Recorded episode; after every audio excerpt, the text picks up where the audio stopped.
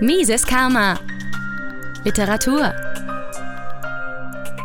Lasst uns die Zwangsfinanzierung des öffentlich-rechtlichen Rundfunks beenden. Ein Artikel von Rainer Fassnacht erschien am 19. Februar 2020 auf der Website des Ludwig von Mises Institut Deutschland. Derzeit produziert der öffentlich-rechtliche Rundfunk nicht nur Schlagzeilen, sondern ist selbst Gegenstand dieser Schlagzeilen. Ein Beispiel dafür ist die Diskussion in Großbritannien. Dort ist die Einführung eines Subskriptionsmodells für die BBC im Gespräch und heftig umstritten.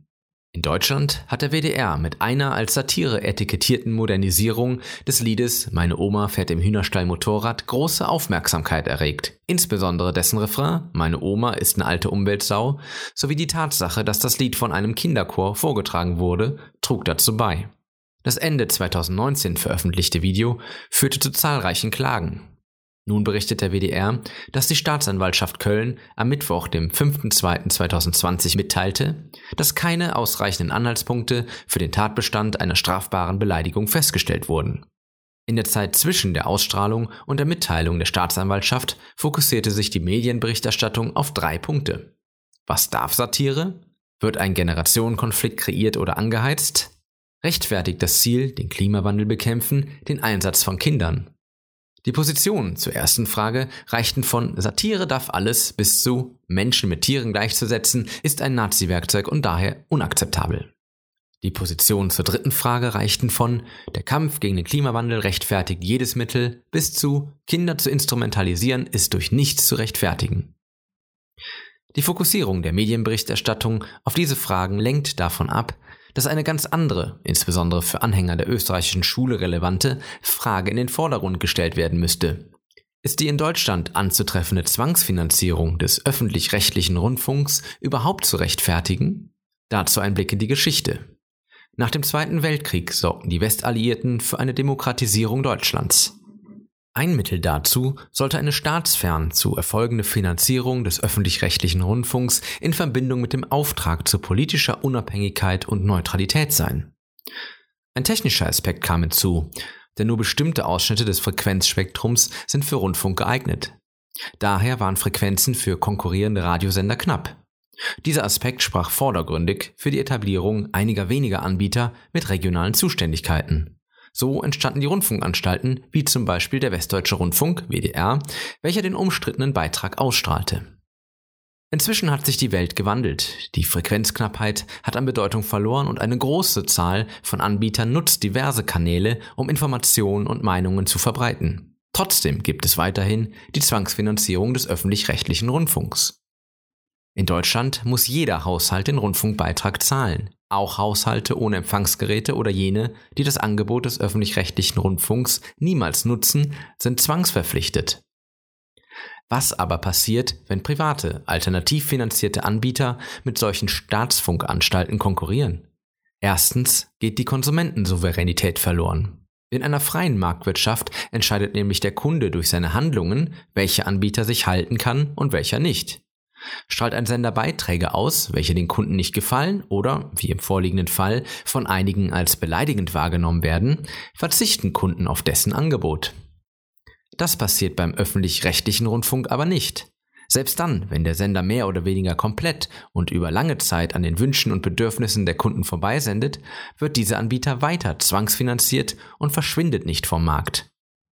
Zweitens ist es für die Politik interessant, den öffentlich-rechtlichen Rundfunk für politische Botschaften zu nutzen. Der Einfluss der Parteien auf die Sendeanstalten ist nicht zu unterschätzen.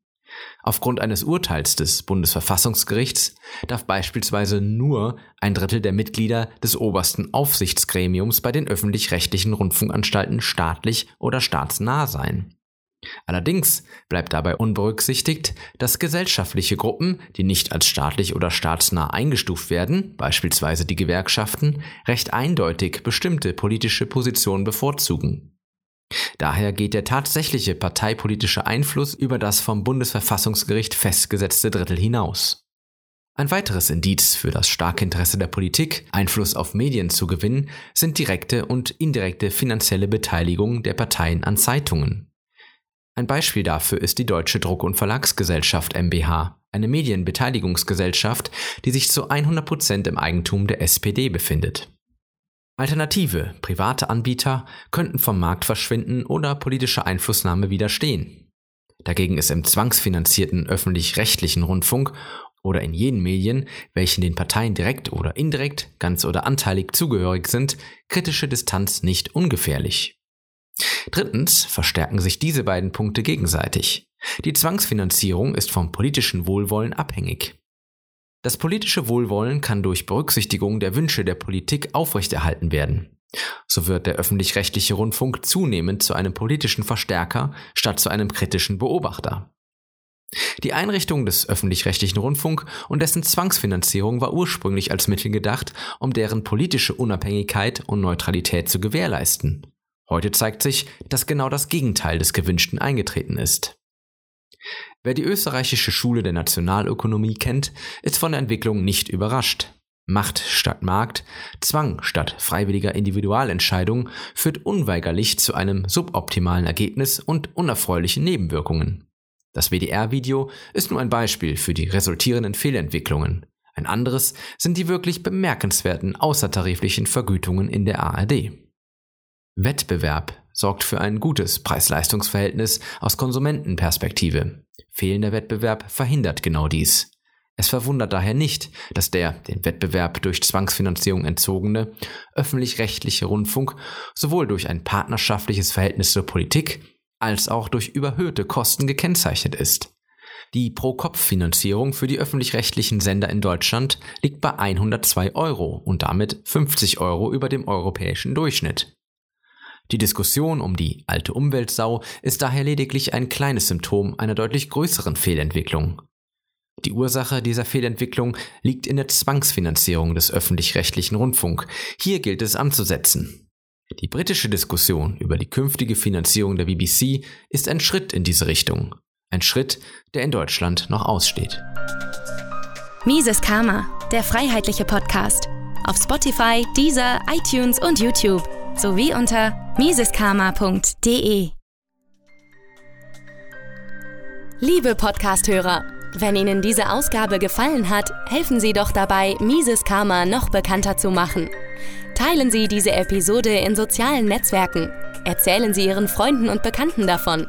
Hinterlassen Sie einen Daumen nach oben auf YouTube oder schreiben Sie eine Bewertung auf iTunes. Jede noch so kleine Interaktion hilft dabei, den Podcast zu verbreiten. Anregungen und Kritik können Sie über das Kontaktformular auf miseskarma.de einreichen. Vielen Dank!